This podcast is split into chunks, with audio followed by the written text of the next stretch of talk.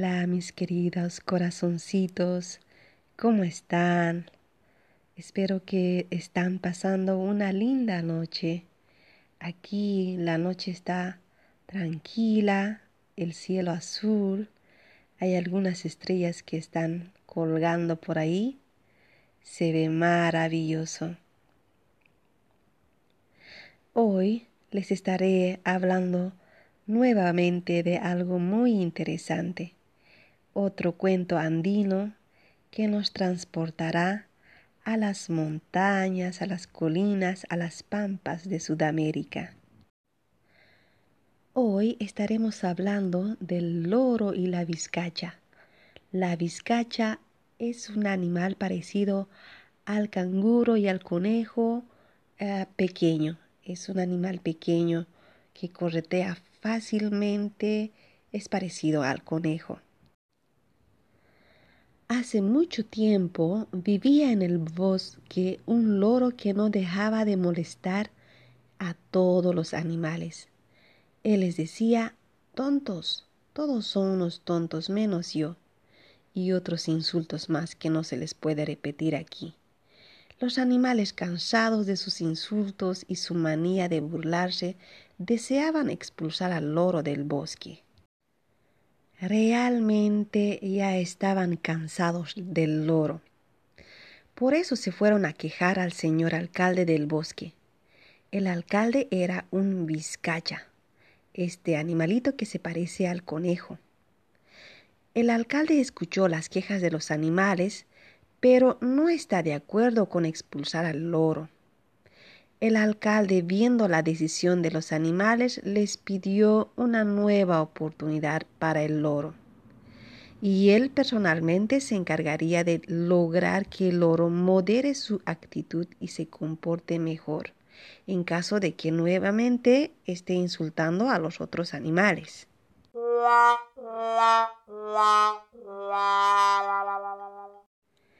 El alcalde, que es la vizcacha, se puso su ropa deportiva y salió a buscar al loro.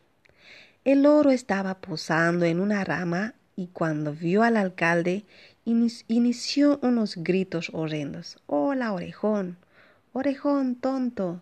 Claro, el, vizcacha como se parece al conejo, pues el conejo tiene orejas largas. Tin, tin, tin, colita de rintintín. La vizcacha, algo molesto, le dijo. Sabes, loro, tus bromas no me gustan y disgustan a todos los animales. Si no cambias, un castigo te caerá del cielo y no tendrás ningún amigo para ayudarte, ¿eh? Pero el loro no le hizo caso y empezó a gritar nuevamente diciendo Tengo una vizcacha lechera que se cree bombera. El loro continuaba con sus insultos. Da saltos como sapo, pero cae como pollo. ¡Ay, qué vizcacha tan salada! ¡Ja, ja, ja, ja! La vizcacha, o sea, el alcalde, que es el conejo, se fue a su casa a cambiarse de, de ropa e iniciar la búsqueda de una solución para un tan malcriado animal como es el loro.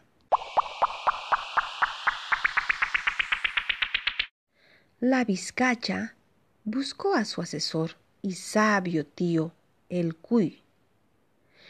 Cuando lo encontró, le contó lo sucedido. Existe una planta de maíz al final del bosque, con unos granos mágicos que siempre dan una lección a los bribones y criados, dijo el cuy. La vizcacha se puso en camino para buscar el maíz, que era un remedio tan eficaz para este tipo de casos. La vizcacha llevó el grano de maíz a la jaula del loro y los puso en el plato del loro. El loro, después de realizar sus travesuras en el bosque, regresó a su jaula, comió el maíz y al día siguiente se quedó mudo. El loro no podía hablar y todos los animales finalmente estaban tranquilos, paseando en el bosque sin escuchar ningún insulto. Era un momento relajante. Bueno, el loro estaba paseando solo, triste y solo. Ya no podía hablar, no podía insultar a, sus, a los demás animales.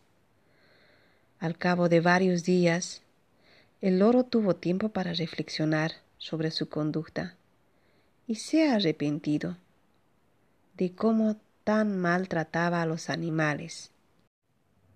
El loro recobró su voz después de un tiempo y se comportaba muy bien con todos. A los animales les gustó cómo se comportaba el loro, que al final pues decidieron hacer una fiesta. Y todos los animales asistieron a esa linda fiesta, donde todos de alguna forma se han reconciliado. Así ha sido el final del cuento. La enseñanza de este cuento sería, hay veces es mejor callarse un poco, cerrar un poco la boca. Cada animal es diferente. La serpiente no se parece a la vaca, ni la oveja se parece al cerdo. De igual forma, entre las personas nadie nos parecemos a nadie.